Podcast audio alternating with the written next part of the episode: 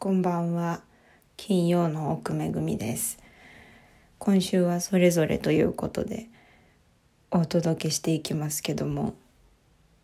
今ね、洗面所で撮ってるので、若干声がいつもよりこ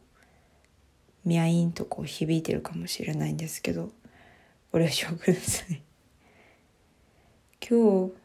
は、今日は？今日はあの J も休みで私も休みでで雨だったのでどこにも行かずに2人して引きこもり昨日の夜チーズフォンデュを食べたんですよ。レンジでチンするやつ買ってきて。で最初その出来合いのチーズフォンデュのやつ食べきった後に冷蔵庫にあったチーズなどをその容器にぶち込んでもう一度おいチーズフォンデュをやったんですね。で美味しかったんですけどジョー君がいやもっと美味しくできるっていうことで今日チーズフォンデュアゲインということでもう一回チーズフォンデュをするんだ。トマトチーズフォンデュになる予定です。私はワインを飲むのが楽しみです。先週っていうか今週っていうか先週のラジオを撮ってからが結構いろんな新しい人に会ったり新しい仕事が始まったり目まぐるしい1週間だったなという感じです。なんか久々にこう人間に会って人間社会活動をしているという感じがしています。であのそう図書館で働き始めたんですけどなんといい職場か図書館というのは。図書館というのはというかうちの職場はなのかその辺は分かんないんですけどまああのとにかくパートの方も司書さんもみんな大変優しくて冷静であの話しやすいからついつい私がベラベラベラベラ喋っちゃうみたいな 感じで。で子供さんも多くいらして昨日働いてきたんですけど大変にぎやかでいっぱい子供も話しかけてくれてこう嬉しかったです。ねえ。いろんな人が来るんだなって感じであの観光地も兼ねてるので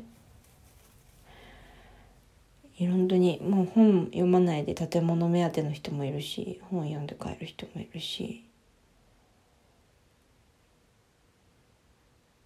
こう図書館での仕事は結構いろいろででしかも結構体力がいるんですけど大きい図書館なので特に。私が 今のとこ好きなのは廃刊って言って返却された本を本棚に戻す仕事。これが結構時間かかるし慣れてないと。で体力がいるんですけどこれがきです結構。いろんな本棚があっていろんな種類の本があるんだなと思って。こうなんかこうそうちょ脳みそがあんまり動いてない。さっきまで昼寝してたんですよ。あのいろんな本当にあのいいろんなとあのしか言ってない。読んでみたくなる本がもともと多い図書館ではあるんですけどそれが何手に取りやすい本が結構見やすく並べられてる図書館ではあるんですけどよりもっと隠れ名所だったりとかあこんな本もあるんだとかすごい情報の海って感じです。日本語だけでこんなにいろんな種類の本があるんだから他の国の言葉も入ってきたらもっと素敵な本がきっと世にはいっぱいあるんだろうなと思って。私本なんか読むの得意じゃないけどすごく素敵だなと日々思う所存である。あとは本のカバーなんていうのその表紙とかにさあのビニールみたいなラッピングみたいなその汚れ防止のなんて言うんだっけあれを。えっ、ー、とラッピングじゃなくてぶ武装じゃなくて なんかそういう武装みたいな名前で呼んでたんだけども、まあ、仮に武装としようそう本の武装をするんですよ。すごいいろんなあ幅の厚さのテープが本に合わせてあって図書館用の。それをハサミで切ってて折り目をつけて切り込みをいっぱい入れて本に合うように気泡が入らないようにこうピーッと貼り付けて本を守るための武装をする仕事を昨日は一日やってて一日かけて5冊できたかできないかかぐらいだったんですけど昨日は忙しくて。あのお子さんが結構いらっしゃってでうちの図書館は本だけじゃなくて DVD とかあとはボールとかバドミントンとかその外で遊ぶ遊具とかあとはボードゲームを貸し出すんですよ。だからそれをもう子供が飽きたらとっかひっかいとっかひっかいあの30分に1回ぐらい持ってきてくれてあの次の新しいので遊んでくれるので結構もうひっきりなしって感じでした。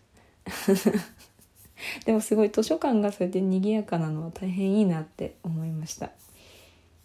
いろんなね図書館についてはいろんな気持ちや意見やタイプがあると思うんですけどあんまりね大きな声で騒いだり走ったりしたら止めなきゃいけないんだけどある程度の賑やかさがあって子供が笑ってる公共施設っていうのは大変いいもんだなと思っています。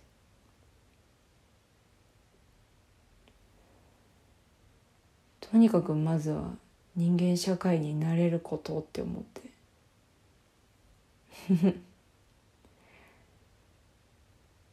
であとはそう前回も言ったんですけど大学の同期の荒木千佳ちゃんが高知にその和紙作りに来ててで一緒に遊んだり。でそのあ遊んだ次の日から3日4日一緒に寝泊まり生活するっていうまさかのイベントが起きたんですけど。楽しかったな。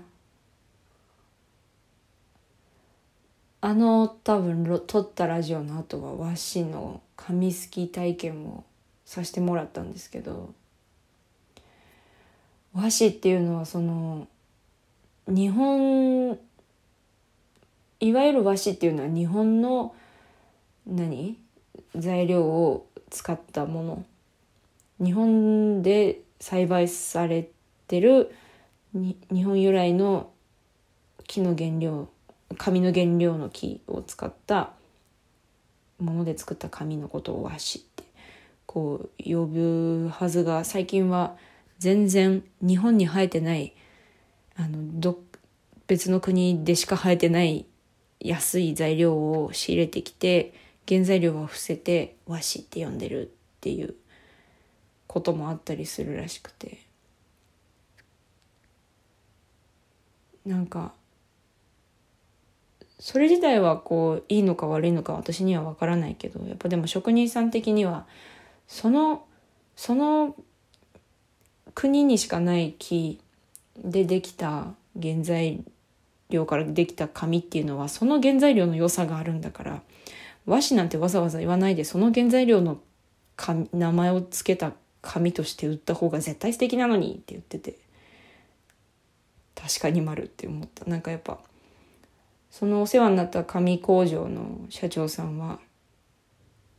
こうなんて言うんだろう。ちょっとシャイなお兄さんおじちゃんおじちゃんとお兄さんの間ぐらいだったんですけどそのお世話になったあゆみさんっていうレジデントの方のお兄さんだったのでお名前知らないんですけど みんなみんなお兄ちゃんって呼んでるから私たちもお兄ちゃんって呼んでたんですけどお兄ちゃん曰くお兄ちゃんは結構その髪髪フェチというかやっぱこう髪への熱量が熱量と愛情がめちゃめちゃある方で紙っていうのは沼なんだよね。インクまで手を出したらもうもう本当に沼でねって言ってて。こう紙作りへの愛情を大変感じる素敵な優しいシャイなお兄ちゃんで。でそのお兄ちゃんがそう言ってたです。その別の何今まで和紙として使ってたものじゃないその別の国の材料は別のそのその材料の良さがあるんだから嘘嘘ついてまで売るんじゃないよっていうその材料の良さがあるでしょうがってこう言い気取っててそういうの多いよなと最近思ってて私もうまく言葉にできないんですけどなんかこう確かに安くて効率が良いものっていうのはあってでそれのおかげで私たちの生活が大変楽になってこう助かってるものっていうのは死ぬほどあると思うんですけどそれは物も文化も環境も環境っていうのはその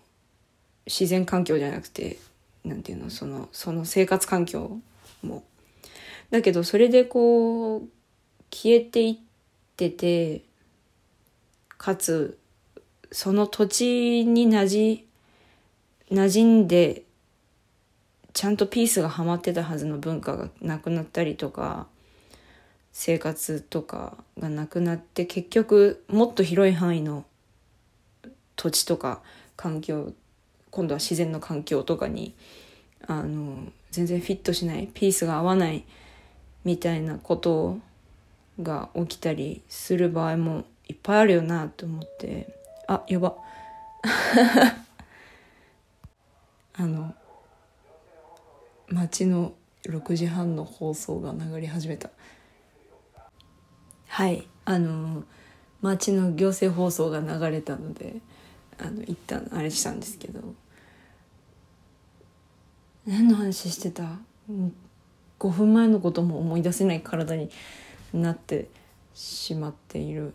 そうだからあのーなんていうか便利は便利だけどいつか文化というのはチーズフォンデュのようになりそうだよねっていういいのか悪いのかは未来の人にしかわからないけどまあいいんじゃないのっていうね。そういう気持ち。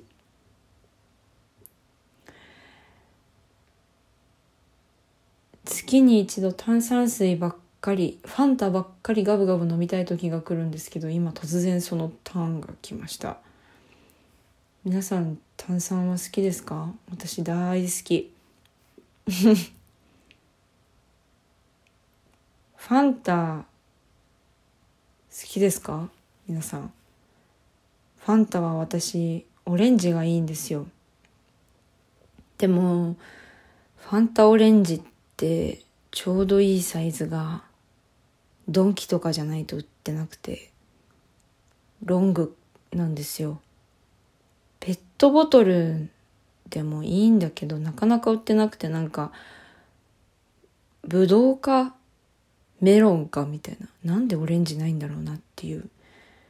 オレンジの方が主流だったじゃん？みたいな。憤りさえ感じるんですよね。僕ファンタ大好きなんです。ファンタオレンジ飲み会とかお友達のお家に遊びに行ってファンタオレンジそのテーブルにあったら私その人のこと大変好きになっちゃう。あと三ツ矢サイダーが好きです。ジョー君はドクターペッパー愛好家であの自動販売機にドクターペッパーがあるとまるでそこが神社かのようにお金を入れて買うんです。なかなかねドクターペッパーってね自動販売機で見ませんよね。私もドクターペッパー結構好きです。愛好家と言っていいかもしれない。ドクターペッパーのカンカンが好きでいろんな種類が意外とあるんですよ。チェリーとかなんかようわからんフレーバーとか。シュワシュワの冷たい飲み物はどうして私たちをこんなに震え上がらせるのか。不思議なものだ。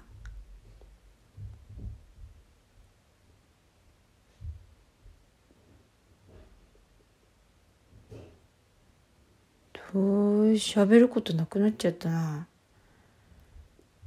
結構とにかくこの1週間は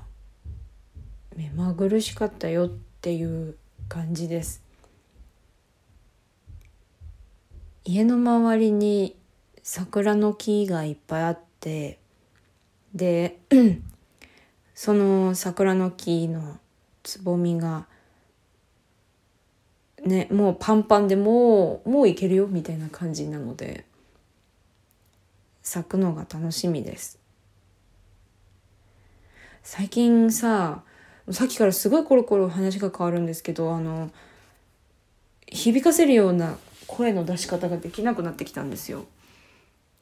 声出すのもちっちゃなさこういう今結構ちっちゃめに喋ってるんですけどこういう声でさえ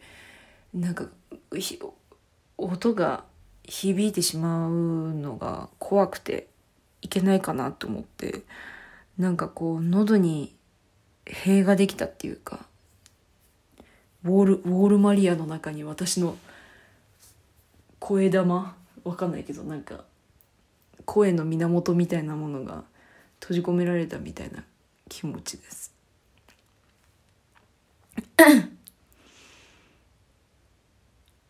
ね。えコロナ前の方がいい声だった気がする。コロナ後の私の声なんかこう悲しそう。あのやる気がなないんですか？みたいに感じるんですよね。聞いてると。もうちょっとハキハキしゃべればいいのになんか可愛い子ぶってこいつっていう気持ちになる今日この頃です。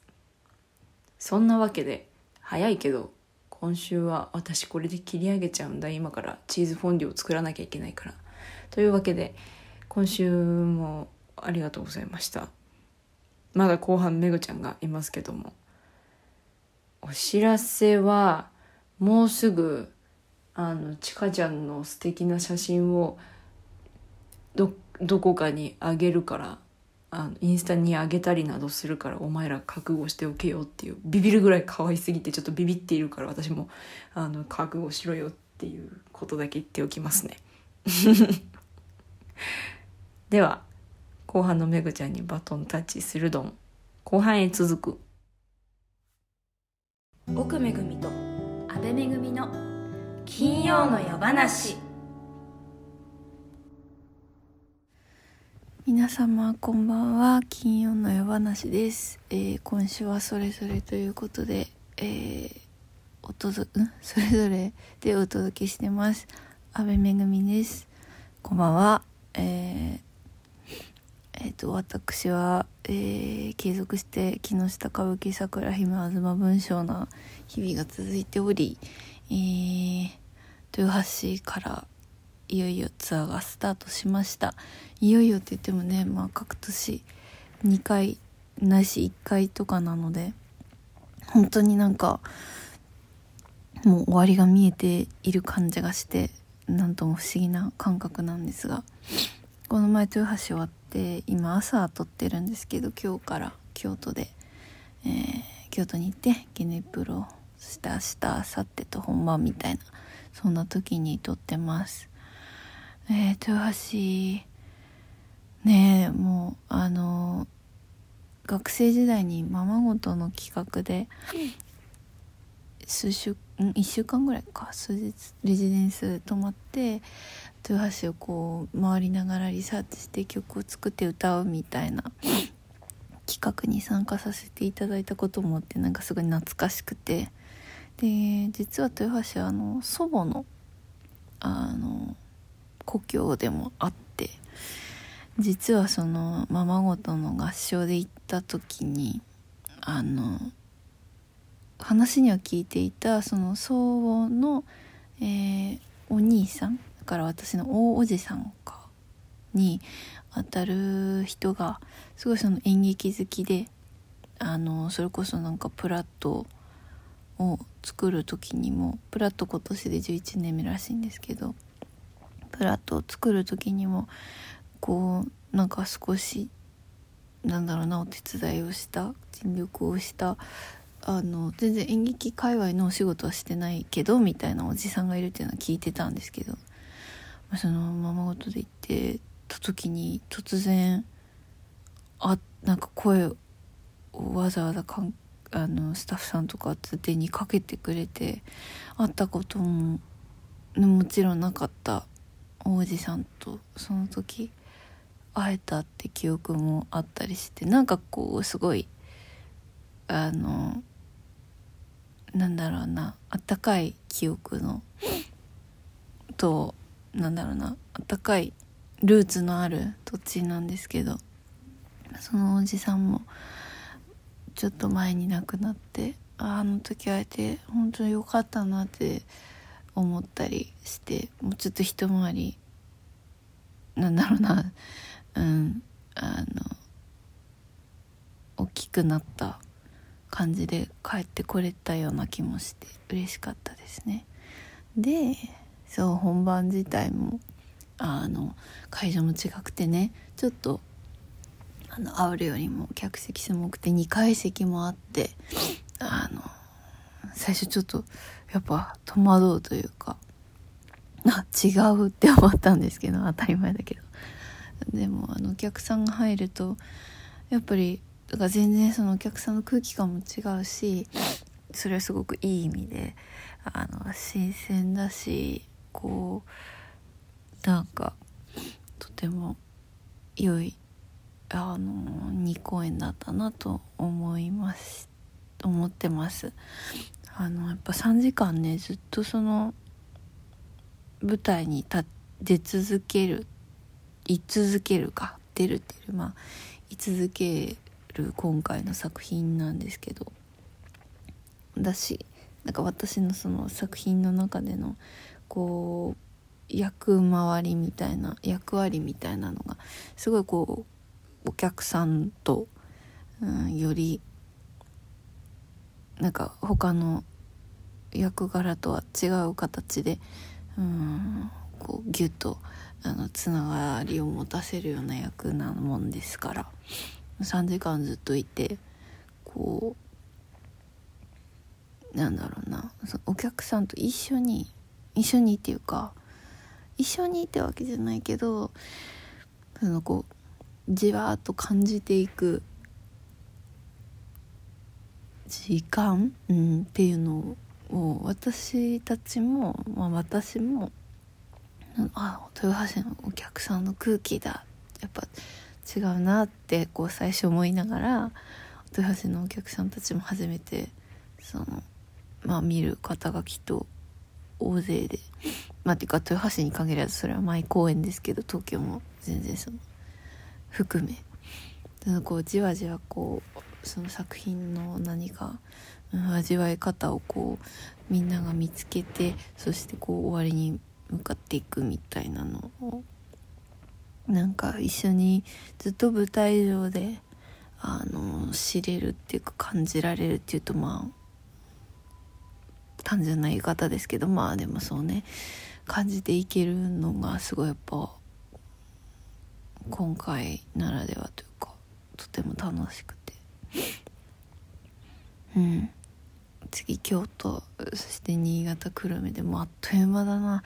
うわあっという間。なんか不思議な感じです。ここまで自分が今までまだそんなにこう長く同じ作品をやり続ける経験もあんまなかったんでとてもし本当に新鮮。ずっともうやること自体はすごくすごく、うん、繊細な、うん、作業でなんか決して慣れることないし毎回やっぱ緊張するけど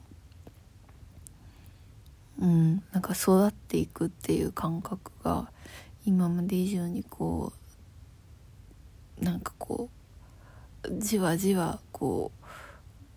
うなんかただただそのパッションだけでわーって、まあ、そもそも作品もそうじゃないし全く、あのー、回数を重ねるごとになんかこう着着々となんかしっかりあの作ってる感じがしています。それくらいしかないね。もう桜姫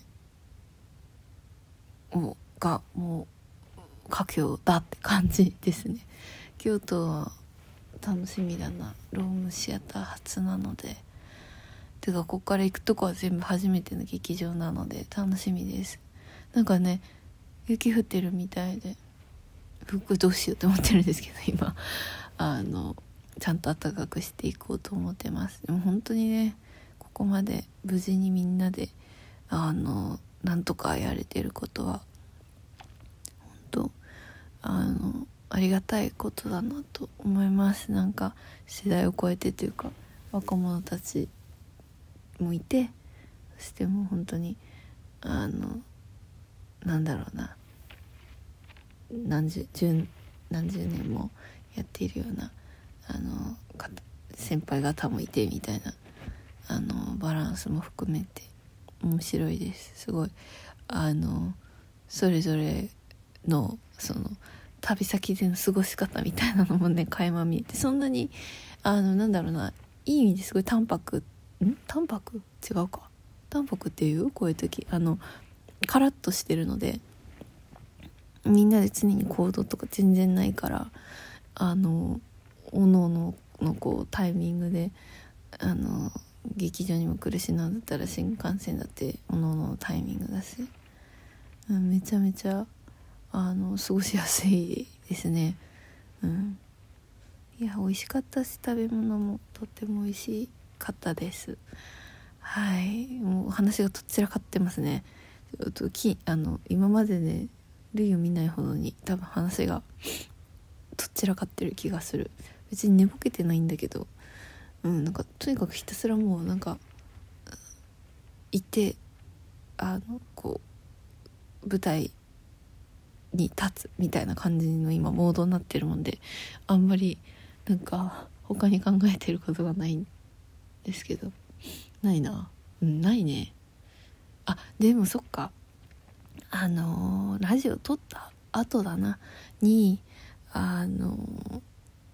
あれリアーナのスーパーボールのハーフタイムショーの話は確かラジオの時したけどその後であのー、グラミー賞の、えーと、授賞式をあのぐわっと一気に見たんですよ。めっちゃよなんか好き。すごいなんか心が現れたっていうか救われたっていうかあったかくなったっていうか熱くなったっていうかそういう感じのあの授賞式だったなって思って。あの一時すごいてかあの東京公演終わってからの休みの時に本当に元気をもらいました。なんかめっちゃ良かったね。なんかヒップホップが50周年だっていうすごい特別なんかトリトリビュートパフォーマンスみたいななんか激アツだったしだけじゃなくてあのそれぞれのあの受賞者の、えっと、スピーチとかそれ以外のパフォーマンスもだしなんか会場の空気感もすごいあったかくてなんかそれでいてやっぱなんかちゃんとこう更新されてるものがあるような感じがしてでもね中でもあのリゾのあの受賞スピーチがもう最高すぎてもう何回も見て何回も泣くみたいな。なんかいや素敵だなってあの素敵だなとともにそうもなりたいけどでもなんかそのリリゾのパワーとかなんかビッグラブな感じがもうとにかくリゾが大好きになっちゃってまたさらに。メッセージもすっごい強くて。でもちゃんと自分っていうもののその喜びもあってみたいな。もう最高みたいな感じで。あの YouTube でね公式で、まあ、英語なんだけど見れるからよかったら是非うん見てほしいなって思いました。あったかかった優しかった。うん。元気もらってますね。あとなんだろうね「つるね」っていう「つるね」っていうアニメが、あの弓道の弓道部の話で京アニがやってるんですけど今2第あの2期やっててもう本当に毎回じわってボロボロって涙出てあの最高もう青春って感じなんですけどみんな優しいんですよ。本当にね綺麗だしもう音楽もいいし声もいいし物語がもう最高みたいな感じで。本当にあのなんだろうな。日々その本番みたいなこうやっぱ特殊すぎるあのなんだろうな時間とそういうもので元気をもらう時間がこうバチーって今こうでっかいスイッチ。いつものパチパチって感じでガコンガコンみたいな感じでスイッチが今こう変わってて。でもあんま負担じゃない。